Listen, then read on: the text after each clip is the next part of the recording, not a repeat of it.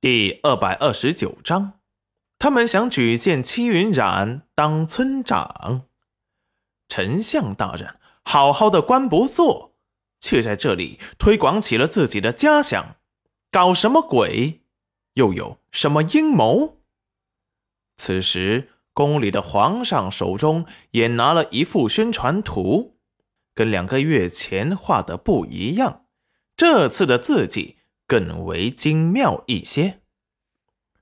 德胜，你说这裴元君是什么意思？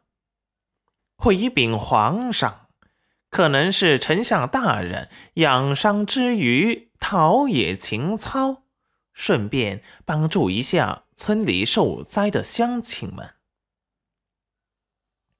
年轻的帝王思索一番，哼，还真是重情重义。竟然为了宣传自己的家乡，连自己的形象都不顾了。这么有趣的地方，明年踏青时节，我们也去瞧瞧，看看让丞相大人流连忘返的村庄是个什么样的。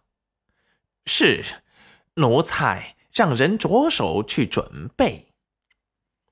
赵宝业也手拿着两份宣传图，此时。他们家已经不是陈郡侯府了，因为他家提交了谋反的证据，扳倒了镇国大将军，皇上收回了兵权，封了他们家为一品亲王，还赐下了大宅子，他也从小侯爷变成了小王爷。一想起那个令他心动的姑娘，惋惜不已。不过这次他们裴家湾村开业，他是一定要去看看的，为他捧捧场。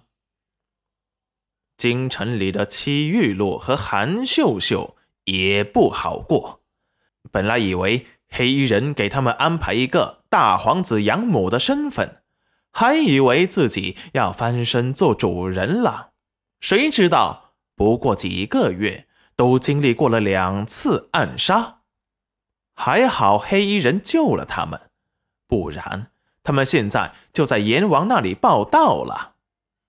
还有一些乞丐当街冲出来抢她的玉露，都说是她的丈夫，最后被黑衣人全部杀掉。她却发现她家的玉露怀孕了。等到黑衣人弄来一碗打胎药，给他灌了下去。此时，他感觉玉露看着他的眼神都是阴森森的，害人，可怕极了。齐玉露眼含痴迷执念的看着手中画像的男子，把男子的画像放入了自己的胸口，仿佛他抱住了他一般。眼神突然闪过暴力，齐云染，他要去找明珠公主。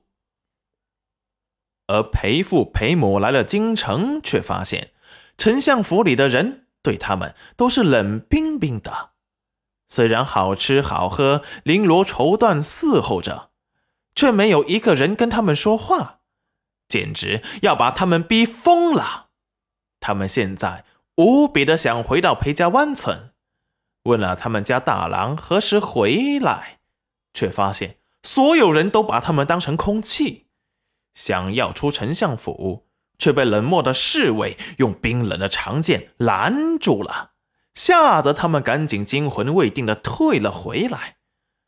回到裴家湾村，戚云染正在和村民们写着房契，不用去县衙，梁县令。亲自到场给村民们盖章，裴元军书写，写好之后，裴元军盖了章，县衙也盖了公章，村长也盖好了村子的公章。戚云染和村民们各自按了自己合同的手印，房契就生效了。这可比县衙盖的章有效多了，因为还有裴元军的公章。直到此时，村民们都不敢相信，这么精美的房子，戚云染真的给他们了。大家感动的热泪盈眶，云染丫头说到做到，对他们可是真的好。以后啊，谁要是敢再说云染丫头半点不好，他们一定揍得他爹娘都不认得。齐云染就这样收服一村子里的人了。各自拿了房契之后，县衙又把朝廷派发的救济粮给拉了过来。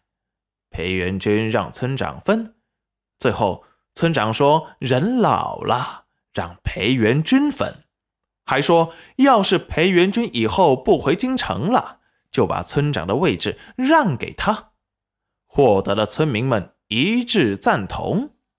要是戚云染愿意当，他们都想推荐戚云染当村长了。